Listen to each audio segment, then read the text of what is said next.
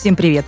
Это подкаст «Переживи всех», в котором я, Марина Бойцова, расскажу вам о лайфстайле наших предков и о том, как они продлевали свою молодость. А еще мы порассуждаем, какие японские и кавказские практики может использовать современный житель мегаполиса, чтобы прожить максимально долго. Этот подкаст мы записываем совместно с Дайго.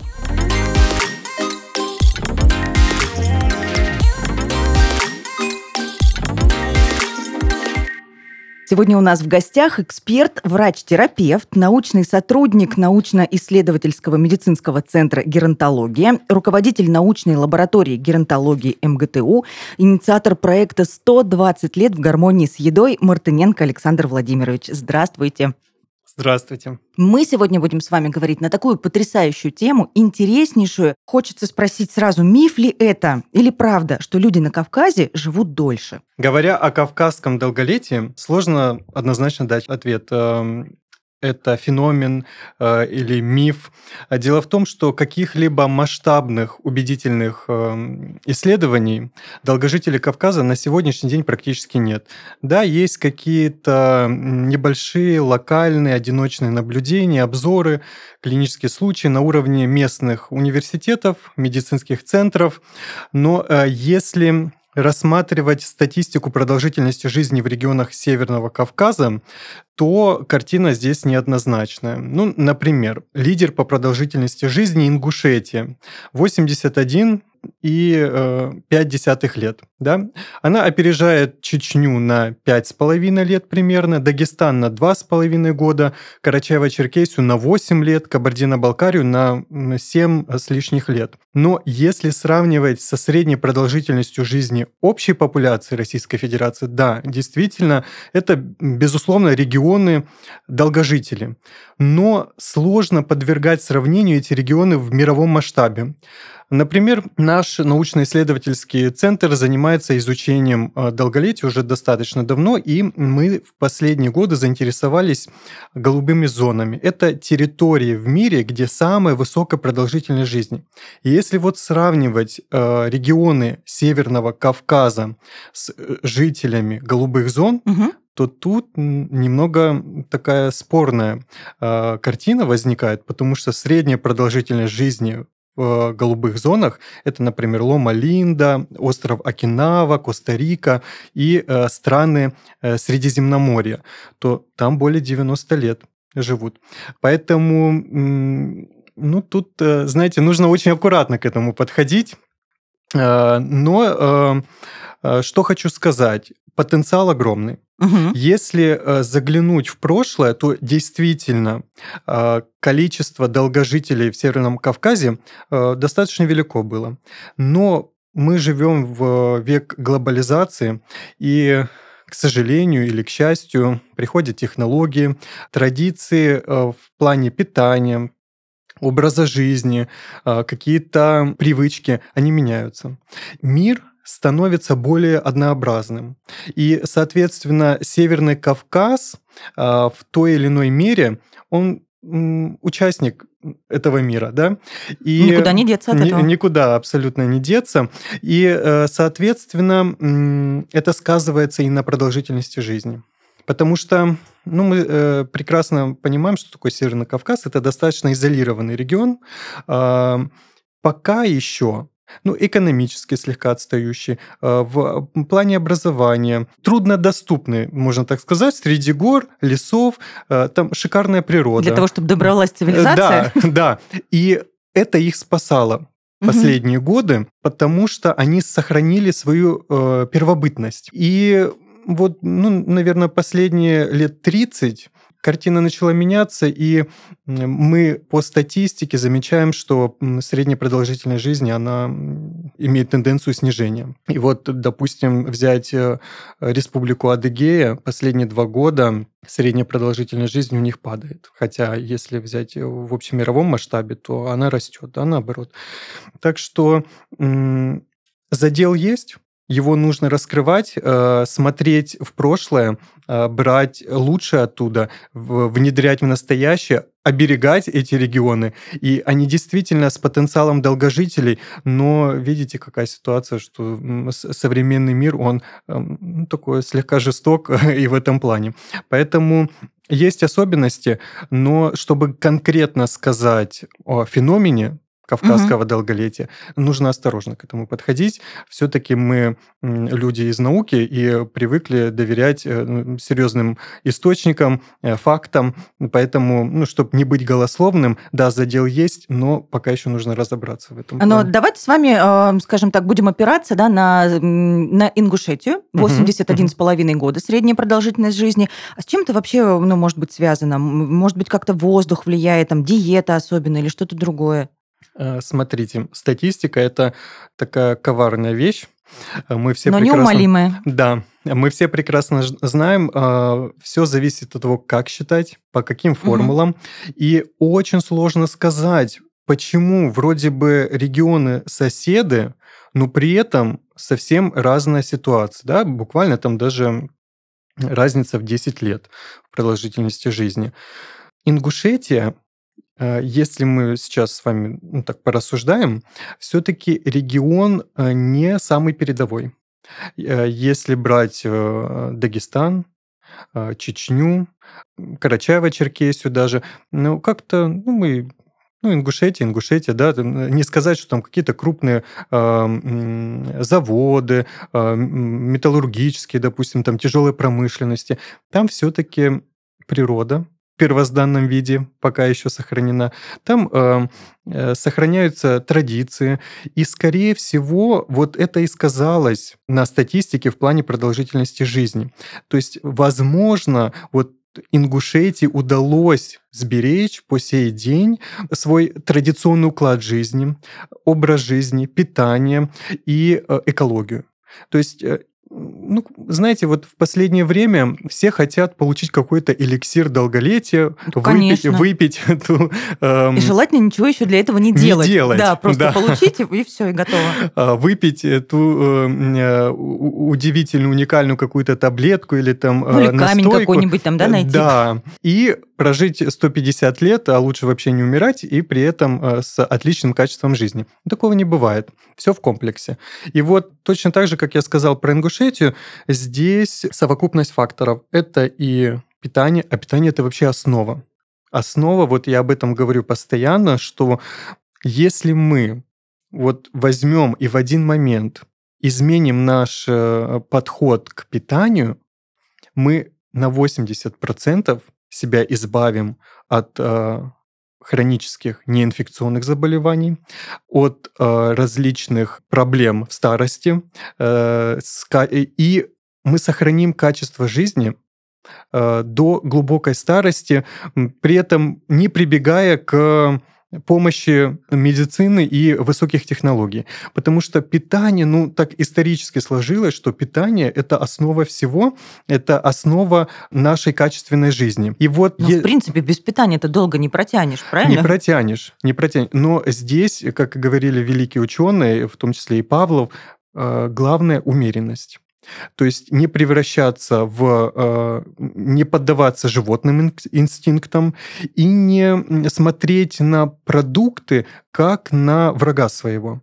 То есть важна умеренность, но ведь эм, простой человек, допустим, не имея медицинского образования, он не понимает, что такое умеренность. То есть для кого-то умеренность это съесть э, там полкилограмма порцию, да, а для кого-то умеренность 100 грамм. Вот где это золотая а для кого-то середина? слона в сметане. Да, и каждый считает, что он ест умеренно, а, потому что не забываем, еда это такой себе ну, не знаю, можно так говорить или нет, это наркотик своего рода. А, и люди, а, попадая в зависимость от еды, угу. они не способны порой критически мыслить. Поэтому вот задача врачей и специалистов да, в области питания э, показать людям, что такое умеренность.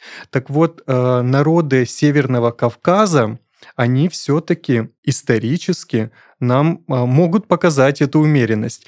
К сожалению, сейчас тенденции иные, как я сказал. Да, там растет доля людей с ожирением, с избыточной массой тела и ожирением. Ну, это а, общая, да, такая мировая тенденция или нет? Знаете, я не люблю вот такие фразы. ну, у нас так иногда говорят, а все так живут, да? А, нет, все-таки мир разный.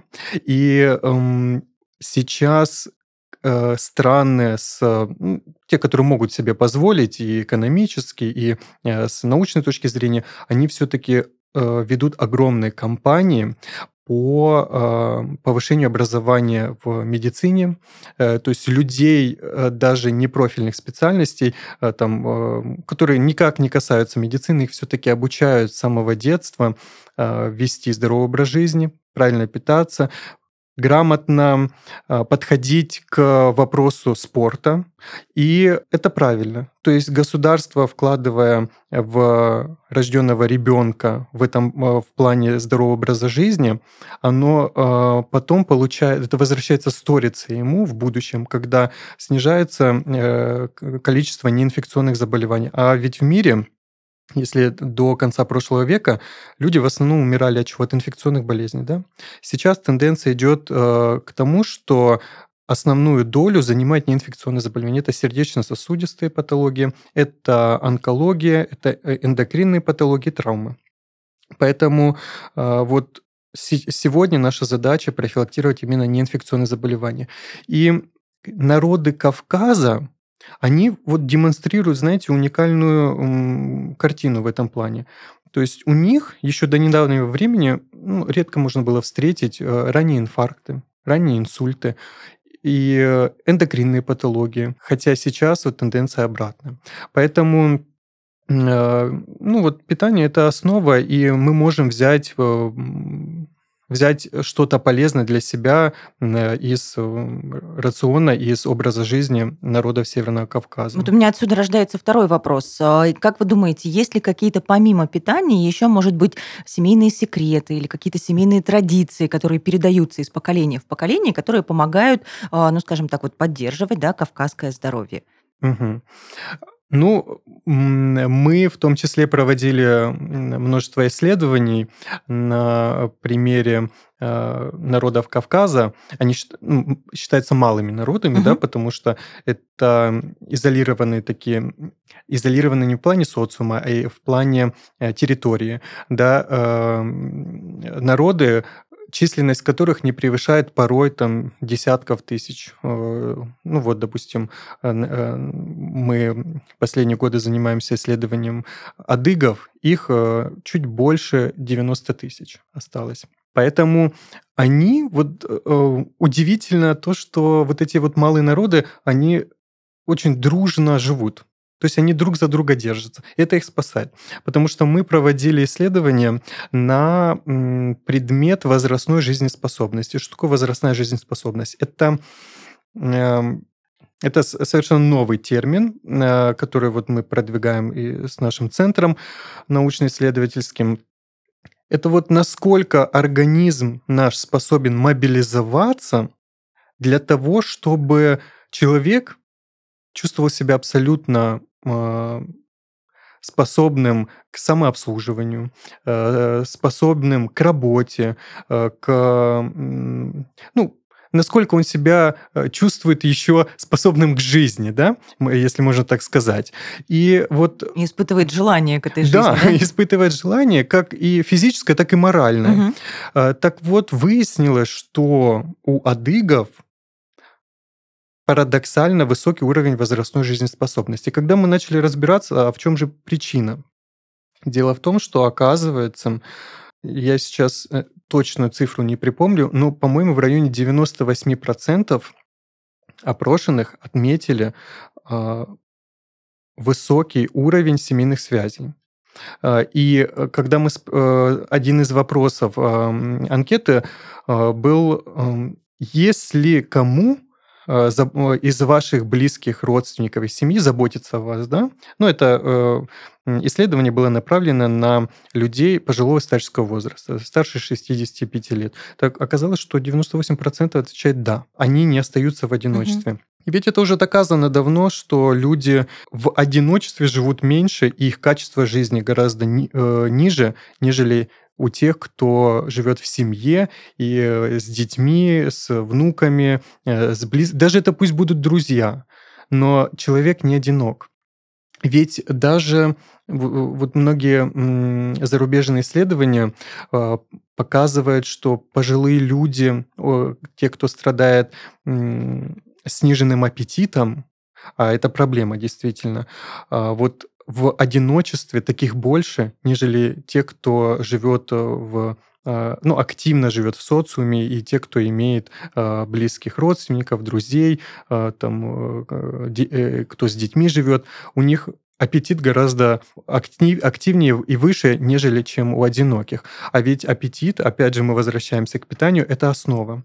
То есть, э, когда пожилой человек испытывает отвращ... даже отвращение к еде, нежелание э, принимать пищу, вы же понимаете, что и страдает его нутритивный статус, да, и э, снижаются жизненные силы, если говоря в общем, и э, запускаются порочные круги, которые рано или поздно ведут к его смерти, да.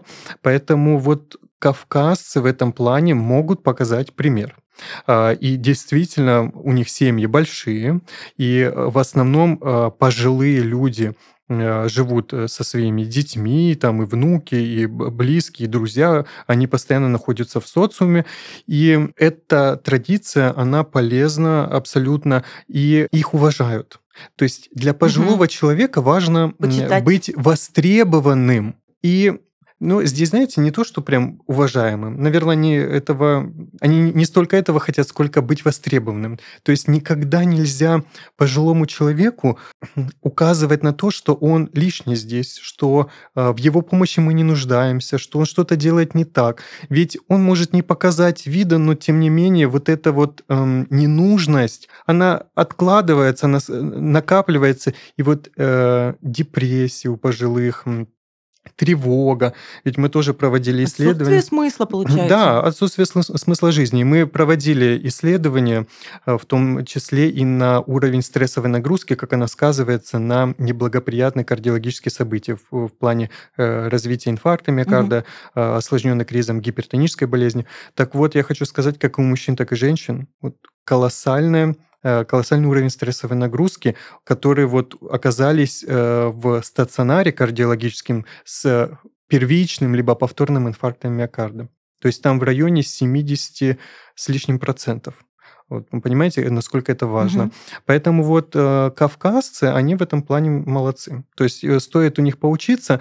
Да, сложно в, в современном мире, э, когда ритм бешеный, когда ты не успеваешь, кто-то работает там э, в нескольких локациях, э, кто-то строит карьеру, это очень сложно. Опять же, мы немного немного разные. То есть разные регионы отличаются в этом плане. Нельзя сказать, что мы должны вот сейчас собраться и перенять вот эти вот э, традиции. Это невозможно. Ну, будем честны.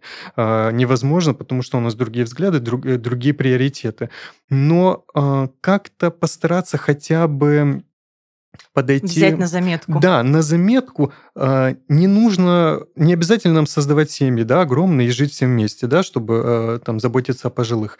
Но отношения угу. к пожилым, общение. Ведь общество должно взять на себя эту ответственность заботы о пожилых, ведь в современном мире, в мире гражданского общества очень, очень важно помогать государству. Да? То есть э, что мы можем сделать? создать объединение э, людей, которые, допустим, имеют какое-то свободное время и заниматься пожилыми людьми. Э, эта практика распространена в мире. Например, вот одни из долгожителей, это японцы, острова Кинава. Там можно встретить бабушку в сто лет, которая тянет свою лодку, э, выйти там порыбачить в 5 утра. Э, мы можем видеть дедушку, который э, после пробежки окунается там в реке, заплывает там 100-метровку. Это абсолютно нормальное явление. Но эта бабушка после того, как она там сходила э, в море, э, она возвращается домой и идет в центр социальный, где поет в караоке, где встречается с подругами, где они играют в какие-то развивающие игры. И при этом, мало того, что они находятся постоянно в социуме, это же комплексная реабилитация и профилактика когнитивных расстройств. То есть э, э, меньше страдает память, э, меньше распространенность болезни Альцгеймера. Да? Угу. Это профилактика старческой астении. Что такое старческая астения? Это комплекс э, синдромов, э, начиная от мышечной слабости, от э, снижения памяти, внимания и так далее. Э, это синдром падений, когда пожилые люди по тем или иным причинам э, часто падают, да, внезапно. И такой образ жизни, э, такой э, подход общества к пожилым людям, он очень сильно помогает и обществу, и государству. В том плане, что э, пожилые люди, ведь они могут принести пользу нам. А, это не значит, что там, выйдя на пенсию, ты все, остаешься, ну это действительно на, на каком-то берегу, да, э, э, социума, и ты не нужен. Они ведь могут помогать обществу, вносить свой вклад. Они могут точно так же работать, создавать бизнес. Они могут помогать в, в плане волонтерства. И вот, вот это момент стоит перенять. И кавказцы, они являются примером в том числе в, в плане вот, вот такого социального статуса.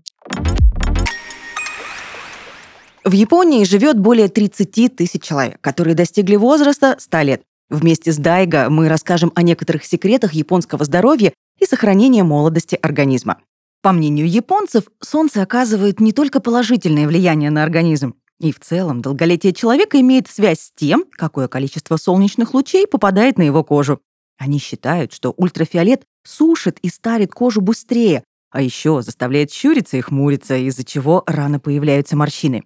Поэтому японцы стараются по возможности отказаться от длительного пребывания на солнце и не забывают о водном балансе. Вот такой секрет продления молодости. А пока вы пытаетесь пережить всех, защищая кожу от воздействия солнца, как японцы, у наших друзей из Дайга есть инсайт, как помочь вашему организму усваивать все необходимые вещества. Дайга производит БАДы на основе растительных элементов с массой полезных ингредиентов в Японии, рядом с горой Фудзи. Дайга – это экстракт брожения 16 штаммов лактобактерий. Он является дополнительным источником витамина К2, который необходим организму для синтеза белков. В состав не входят продукты животного происхождения, поэтому дайга можно принимать вегетарианцам и всем, кто хочет жить долгой и здоровой жизнью. А исследования, проведенные в России, Японии и Испании, показали, что дайга действительно приносит заявленную пользу организму. Ссылка в описании. Не является лекарственным средством.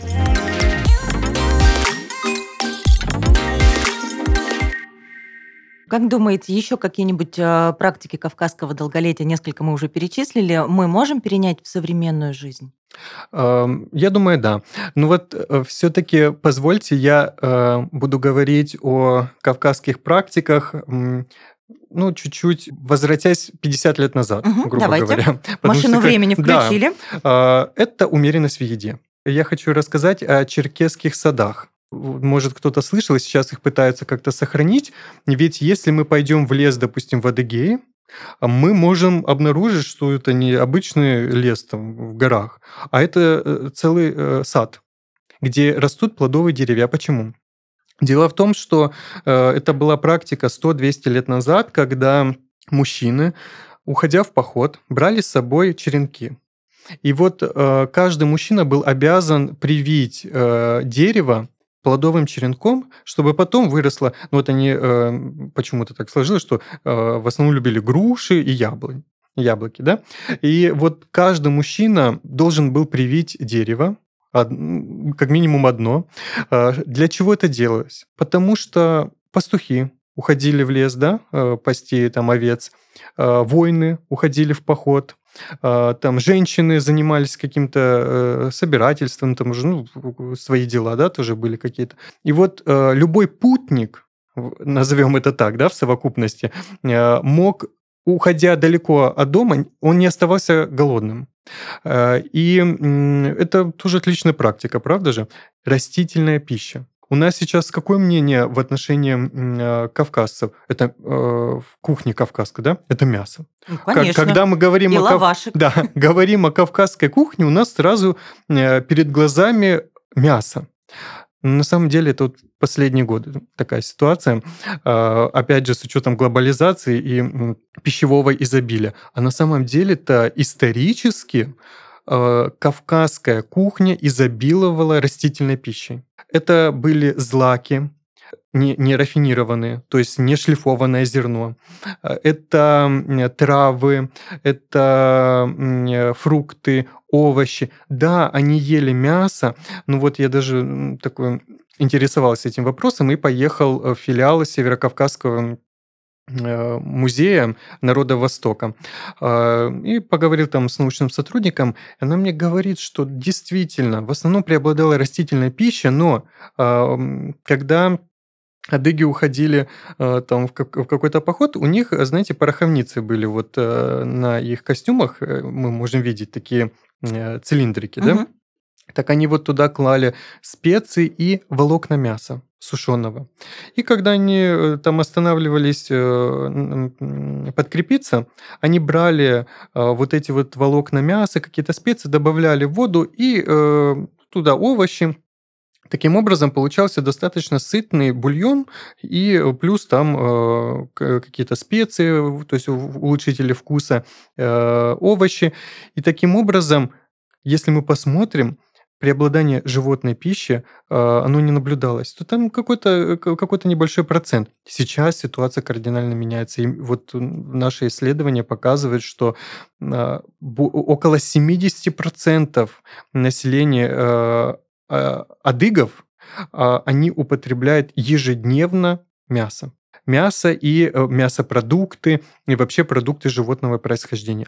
А это чревато чем? Переизбытком животных жиров, насыщенных трансжиров, а, плюс они любят мучное, э, солят хорошо, и все это приводит к раннему нарушению метаболизма и избыточному весу и ожирению. Да?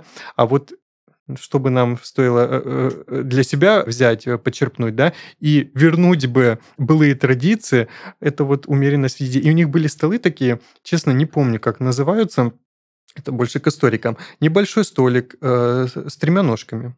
То есть туда помещалось всего три блюда. Это вот черкесский стол.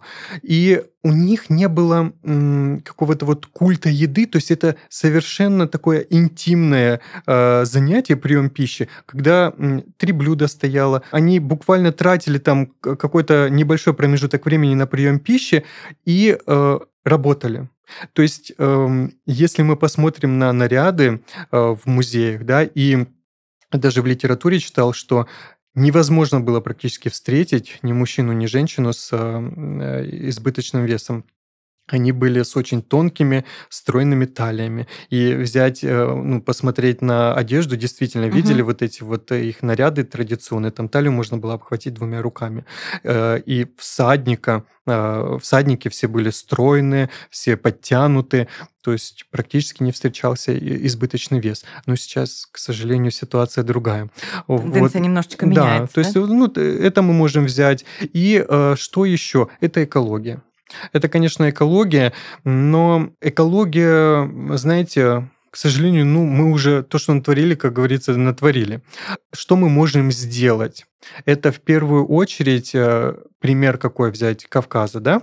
Это интеграция города в природу. То есть это урбанистика своего рода определенная, когда город в среде, в, в природе, да, не, не природа в городе, а город подстраивается под природу. Это, ну, об этом можно говорить э, очень, э, очень долго, но хочу сказать, что мы должны перенимать вот Э, из Северного Кавказа. Это вот если вы едете да, по городам, э, ну, допустим, там Владикавказ, Черкесск там и так далее, то есть это все в зелени. Практически не видно домов. Все э, города, они утопают в зелени. И мы можем перенимать вот этот опыт, допустим, на крышах зеленые насаждения. Ведь сейчас в жару, особенно летом, температура воздуха в городе и за пределами города разнится буквально до 10% так быть не должно. И в мире сейчас э, многие урбанисты работают над тем, чтобы э, город не перегревался, ведь это сказывается на здоровье людей. особенно пожилых, и мы наблюдаем рост смертности э, в летний период. Поэтому на крышах зеленые насаждения сейчас это вот актуально, особенно в новостройках. Там зеленая трава, какие-то деревья, кустарники. Ну, это популярное сейчас, да, направление? Да. Угу. И мы можем ну, Северный Кавказ, пожалуйста, вот пример, когда город интегрирован в природу, ведь они живут в природе, да? Я не говорю сейчас там о загазованности воздуха, я говорю о м, общей атмосфере и о климате, ведь мы не не умираем, как говорится, от переизбытка трафика, да, от э, э этих выхлопных газов, когда мы погибаем от изнуряющей жары когда бабушка, идя там за продуктами, она э, получает либо э, гипертонический криз, а, она э, у пожилых людей ведь нарушена терморегуляция, и у них очень чувствительны, они метеочувствительны, и бабушка может просто не дойти за продуктами. А, а когда город, это вот знаете, как Сингапур, город-сад, и, э, действительно, вот Ли Кван Ю, э, премьер-министр Сингапура, он целую программу, когда он начал строить свою, свою страну, э, это в середине прошлого века, он первое, что сделал, это озеленил город город-сад сделал, потому что это город комфортный для жизни должен быть. И вот пример Северного Кавказа. Они сохраняют природу. Да, у них там нет промышленности тяжелой, у них как-то, ну, все-таки города не перенаселены. Ну вот э, это основа. Также, что еще хочу сказать, экологически чистые продукты, да, мы любим говорить об этом, и сейчас, опять же, тенденция идет к тому, что там экопродукты, они, отдельные полки выделяются, что очень внимательно надо быть с этими экопродуктами, но действительно, пока что на Северном Кавказе э, продукты мы все любим, да, поехать на Кавказ, это что-то поесть. Ну, да, э, там кажется нам и мясо гораздо лучше, потому что оно домашнее, там и, и молоко. аппетит лучше. И аппетит лучше. Кстати, вот по поводу молока, в основном Кавказ употребляют кисломолочные угу. продукты исторические, не, не цельное молоко. Так вот, еще один пример, пожалуйста. Мы сейчас, э, несмотря на то, что мир развивается, высокие технологии, мы скоро уже там будем э, летать, да, на электрокарах, но тем не менее, как-то мы вот в плане скучаем, скучаем по природе, по, э, э, по экопродуктам, и поэтому это хорошая практика. Пожалуйста, мы можем перенять точно так же с Северного Кавказа. Так что в принципе, такие, такие простые Давайте примеры. еще о простых вещах поговорим. Э, как насчет травы, отвары, mm. всевозможные коренья? Есть ли от них какая-то польза? Если да, то какая? Если нет, то почему?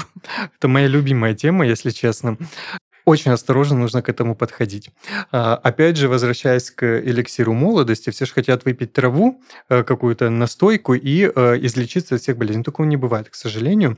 Я, честно говоря, не, э, не могу привести какой-то особенный отвар, там, а, кавказского долго... А мы долго... на это рассчитывали. долгожителя, потому что, ну, скорее всего, наверное, просто нет. Да, действительно, а, любая культура подразумевает э, развитие медицины. А ведь э, медицина какая была в те времена? Это травы, это какие-то настойки и так далее. И вот сегодня, э, ну, как-то наблюдая за кавказцами, я, честно, не заметил, чтобы у них была какая-то особенность в плане э, приема каких-то э, отваров и там трав. Ну вот ну вот нет. Я, я могу ошибаться. И, может быть, где-то в глубинке, угу. где-то каких-то... Точечно где-то. Точечно, да. Ну вот э, прям традиционного какого-то напитка, если мы возьмем, допустим, Китай, Японию, у нас сразу ассоциация да, с традиционными напитками. Кавказ все-таки нет. Да, э, мы часто встречаем и э, в поездках на Северный Кавказ там какие-то э, чаи, как... ну, это, скорее всего, больше современное влияние, угу. то есть сборы и так далее. Вот прям что-то традиционное такое, и которое бы еще влияло на продолжительность жизни, ну нет, будем честны, и мы все-таки, опять, я же говорю, при... нужно, ну, люди цивилизованные должны обращаться к подтвержденным достоверным фактом. Все-таки с травами нужно быть очень осторожным. Дело в том, что все лекарственные препараты, которые мы имеем на сегодняшний день, они так или иначе, их прародителями были травы. А, были какие-то корешки, какие-то листики там и так далее.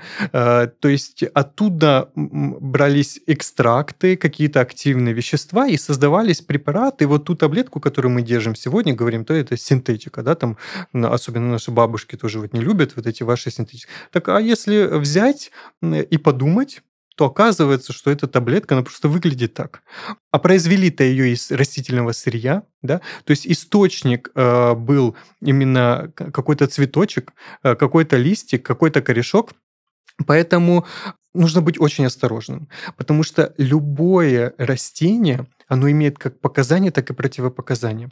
И принимать бесконтрольно, бездумно, бездумно без консультации специалиста, это чревато.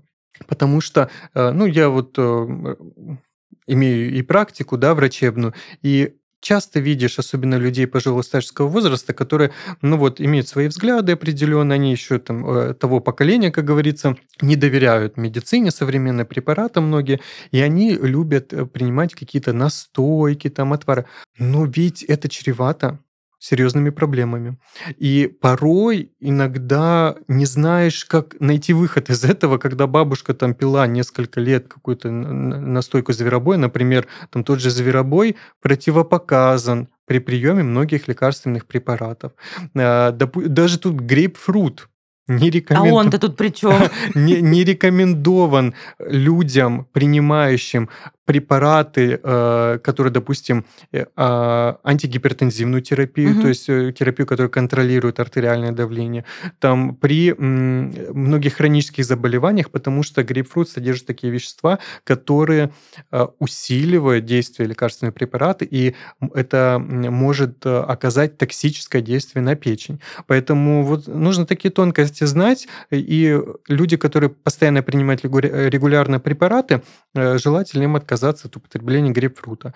Э, допустим, э, тоже отвар ромашки, да, э, часто... Казалось бы, да, ну это же такое считается безобидное самое. Безобидное, да. От всего. От всего. Но часто провоцирует аллергические реакции. Угу. Да, она обладает успокаивающим, там, противовоспалительным эффектом, но бесконтрольный прием так или иначе может сказаться на расстройстве желудочно-кишечного тракта и а, а, а, в плане аллергических реакций. Поэтому, ну, все-таки с травами нужно быть аккуратнее. Да, сейчас рекламные кампании многие идут, и э, там какие-то настойки и так далее, но э, это неправильно. Вот говоря с точки зрения, с врачебной точки зрения, мы с этим стараемся как-то э, бороться, э, разговаривать с пациентами, что все-таки нужно консультироваться с врачами, потому что сейчас э, сейчас переизбыток этого всего, и помимо лекарственной терапии еще не медикаментозная терапия э, и вот, вот эти травы и все прочее,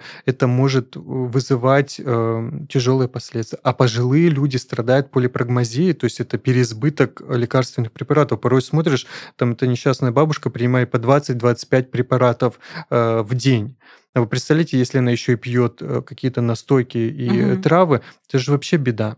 Поэтому аккуратно. Вот и в плане кав кавказских, э, кавказских долгожителей, честно, ну вот чего-то такого сверхъестественного, ну нет. Все-таки нет. И э, хочу сказать, вот мужчины, да, мы представляем себя себе кавказского, кавказского мужчину там с, на коне, да, там, чтобы он какие-то э, травы, ну, ну это, это, это из области фантастики. Все-таки нет. Все-таки нет. В экстренных случаях, может быть, да, там э, э, медицина все равно у них какая-то была, да, там, э, но все-таки они не задумывались ни о каких травах, ну, ни хотя каких... бы подорожник. Э, может быть. Может быть, жена там что-то намешала. Э, да, промыла ранку. Но я еще раз говорю, представляете себе такого джигита, который там э, скачет на коне, и чтобы там, э, да, какую-то ромашку, отвар ромашки пил. Все-таки нет. Они, Из фляги, красиво. Они, они, они, к сожалению, вот и сейчас так, издержки есть все-таки э, традиции кавказские, что мужчины почему меньше живут? Да потому что, да, там и больше работают, и они подвержены стрессам, вот как ни странно, мы тоже исследовали этот момент, что скрытая тревога и депрессия у мужчин кавказских потому что ну, не принято Мгм. показывать это. И вот многие, когда я заинтересовался этим моментом э, еще два года назад, начал проводить исследования, вы знаете, мужчины, которые лежали в первичном э, в сосудистом отделении с э, острым инфарктом миокарда, допустим, там с гипертоническим кризом, у них скрытая тревога, либо клинически даже выраженная тревога и депрессия. Это больше 70%. Потому что, ну, как-то не принято об этом говорить. Ну, неприлично, они- да. Как же неприлично. так? И часто, вот еще, ну, расскажу такой интересный случай э, из клинической практики. Приходят пациенты, мужчины, с текущим инфарктом миокарда. То есть, вы представляете, тут уже три дня ходит с текущим Всё на инфарктом. ногах. Мгм. На ногах. При том, что он, э, допустим, там уже два года назад он перенес инфаркт, он знает эти ощущения. Почему вы не вызвали скорую? Почему вы... А что подумают соседи? Я что, совсем уже больной? Ну вот, понимаете, э, не- ну это неправильно чуть-чуть. То есть... Это не, не чуть-чуть. да, да, это, это неправильно. То, что он умрет, э, соседи ничего не подумают. А то, что он вызовет скорую, знаешь, они Подумай, забы- какой смелый, отважный был Э, человек, да? Да, да. Поэтому есть издержки все-таки у, Мгм. э, у этих традиций. Не принято говорить о своих проблемах, не принято говорить о своей боли, о своих страданиях, особенно у мужчин. Поэтому какие там травы? И, и об этом тоже. Мы с вами потихонечку приближаемся к финалу сегодняшнего подкаста, но есть у нас еще очень интересный нераскрытый вопрос. Расскажите, пожалуйста, об аксакалах. Кто это такие? Как они живут? Прям если говорить подробно, все-таки к историкам этот вопрос надо. Э, Что могу сказать? Ну, аксакалы это кто? Это уважаемые люди э, пожилого либо уже старческого возраста. В переводе это белая борода. Да, аксакал. Действительно, ну вот, эм, как мы уже сегодня много говорили об этом, у каждого народа есть свои традиции, там устои, какие-то э, правила жизни. И вот если сейчас нашу жизнь регламентирует какие-то нормативные акты, законы, там, суды и так далее, раньше этого не было. Никакой конституции, ни- никаких уголовных, там, административных кодексов. э, Были аксакалы. Это уважаемые люди, э, старост, э, старейшина, старейшина, которого помимо того, что там приглашали на свадьбы, на какие-то торжества, обязательно, независимо от того, там, это его близкие родственники или, или нет, ну, там, в каком-то населенном ауле, допустим, там, либо в каком-то крупном населенном пункте всегда был свой аксакал, который знал всех, при том, что э, э, знал достаточно так, Подробно. глубоко, да, т- потому что к нему обращались за советом. Он был своего рода судьей, который мог разрешить любой спор, любые проблемы. Вот. И, в принципе, он прожил жизнь, да, он старше всех, и считалось, что он больше знает, скорее всего, и э, может как-то, ему можно доверять, и он не, запят- не запятнал себя, да, за всю жизнь. И он э, своего рода такой э, э, глаз правды там, и правосудия.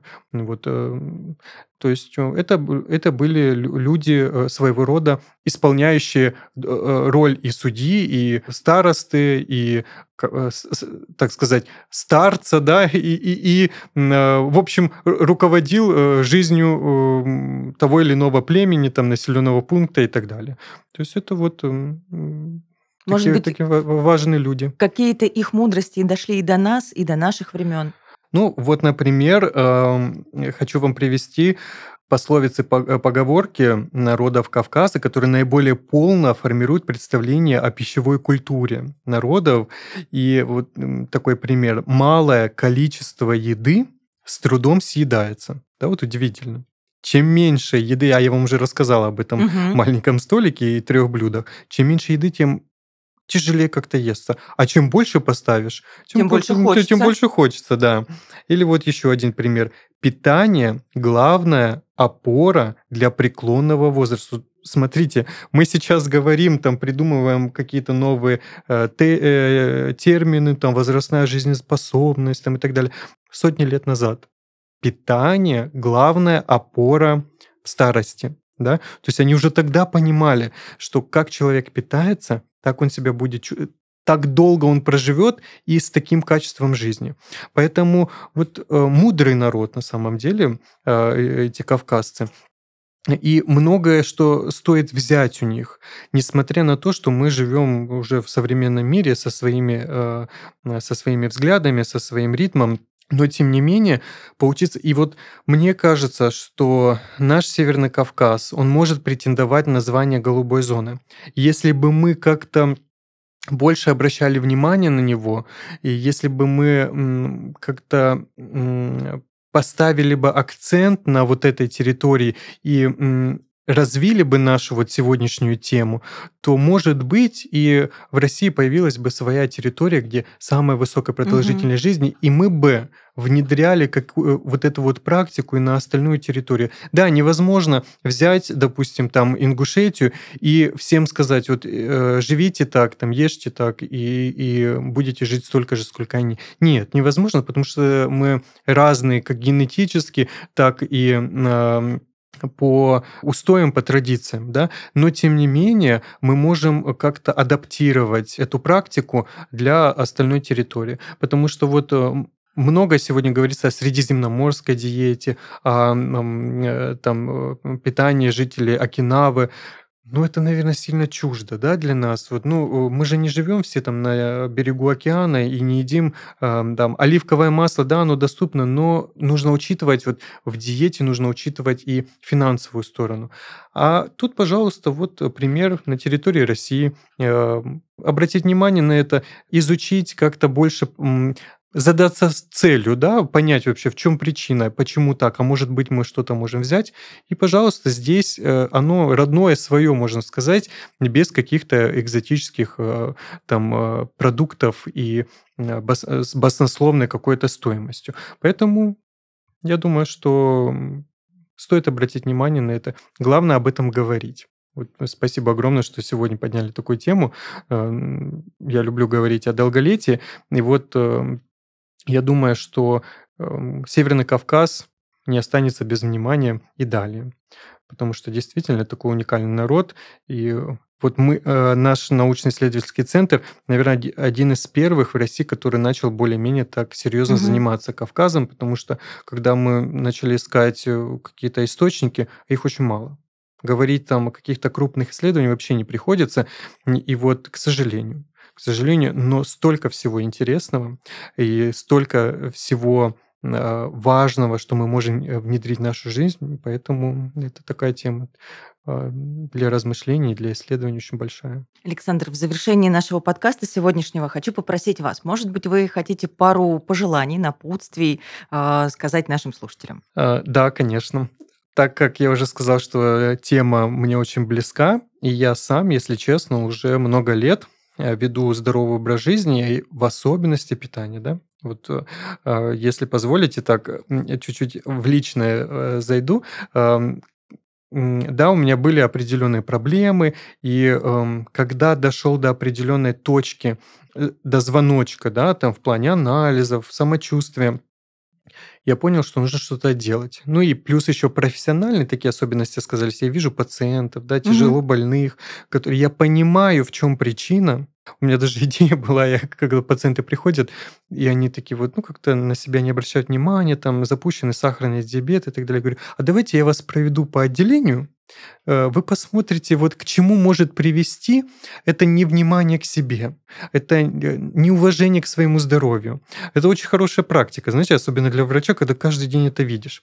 Так вот, я занялся собой, и почему я начал проект «120 лет гармонии с едой», потому что на собственном примере я похудел на 27 килограмм идеальные сейчас показатели, контролирую и липидный профиль, и гормоны, и ферменты, и все абсолютно. То есть мне удалось за несколько лет добиться э, отличных показателей и по самочувствию, и в анализах. Поэтому это только благодаря питанию. И вот я хочу всем рекомендовать относиться более уважительно к себе. Ведь, э, знаете, есть такая мудрость. Наш организм как коробочка. Положишь туда бриллиант, будет шкатулка. Положишь фантик, будет мусорное ведро. И вот не нужно себя воспринимать как мусорное ведро. Все-таки давайте будем шкатулками. И э, организм наш э, очень чувствительный, он очень обижается. Если мы будем к нему невнимательны и будем воспринимать наш желудок как э, что-то, нечто такое, что можно любым забить, лишь бы чувствовать э, сытость, угу. это, это ошибка. Это огромная ошибка, потому что в будущем скажется, ничего, э, наши, понимаете, болезни, они не берутся из воздуха и никакой судьбой нам э, не посылаются. Ведь это законы жизни. Э, когда ты в молодости не бережешь себя, в старости все проявится. Поэтому вот я всем советую подумать хорошенько, э, для чего мы живем и какая у нас цель. Ведь те, кто хочет похудеть, ставьте всегда целью не похудение как таковое, а здоровье. И вот я вам хочу сказать, что те, кто хочет снизить вес, когда вы поставили цель чисто похудеть, вы никогда не достигнете. Да, вы можете скинуть 10, 15, 20, 30 килограмм, и вы рано или поздно наберете этот вес. А когда вы поставите цель прожить долго, качественно и счастливо, вот я вам гарантирую, что вы всю жизнь оставшуюся будете стройными, здоровыми, потому что ваша цель первоначальная — не снизить вес, быть здоровыми. Снижение... И долго и счастливо. Да, а снижение веса — это как положительный побочный эффект. И вот э, это нужно, знаете, мотивировать себя чуть-чуть, ну, правильно. Не, искать ложные такие цели. А основная мотивация, чем сильнее мотивация, тем э, более стойкий и качественный результат. Поэтому вот я всем советую обратить внимание на свое питание, потому что это основа. Поверьте, вы потом сэкономите гораздо больше. Вы э, удовольствие будете от жизни получать. И когда вы питаетесь здоровой пищей, ваше мышление, ваши взгляды, ваше настроение меняется. У вас нет вот этой депрессии хронической, тоски какой-то, и вы чувствуете себя прекрасным и э, с полным желанием жить, творить и э, помогать другим. Мне кажется, что вам удалось этот позитивный настрой, который идет э, изнутри от вас, э, передать нашим слушателям. Очень хочется вас поблагодарить за Спасибо такие большое. подробные ответы, за такое глубокое, э, такой глубокий уход в ответы на вопросы.